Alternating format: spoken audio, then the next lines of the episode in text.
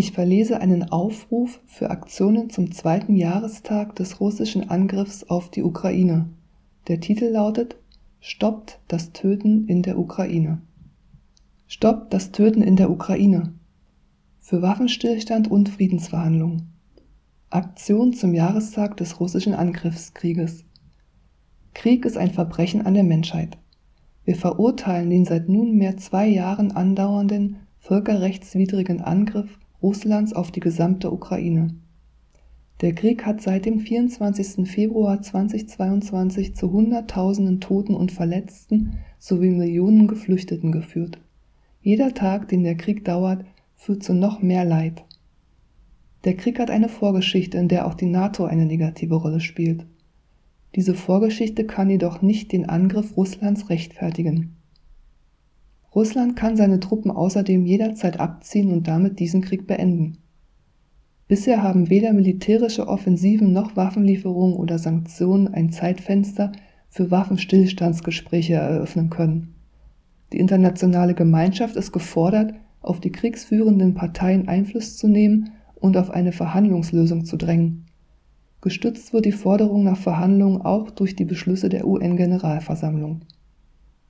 Wir treten ein für einen Waffenstillstand und Friedensverhandlungen, entsprechende diplomatische Initiativen durch die Bundesregierung, die EU, die Vereinten Nationen, die OSZE und andere, den Abzug des russischen Militärs, aller ausländischen bewaffneten Einheiten und aller Söldner aus der Ukraine, den sofortigen Stopp des Einsatzes international geächteter oder umstrittener Waffen wie Streuminen, Landminen und Uranmunition.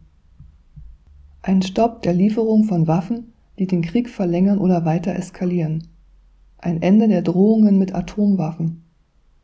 Die Einhaltung des Völker- und Menschenrechts sowie der Genfer Konvention. Weitere humanitäre Unterstützung für die Menschen in der Ukraine. Schutz und Asyl für alle Menschen, die dem Krieg entfliehen wollen ein Ende der Verfolgung von Kriegsdienstverweigerinnen, Militärdienstentzieherinnen und Deserteurinnen in Russland, Belarus und der Ukraine.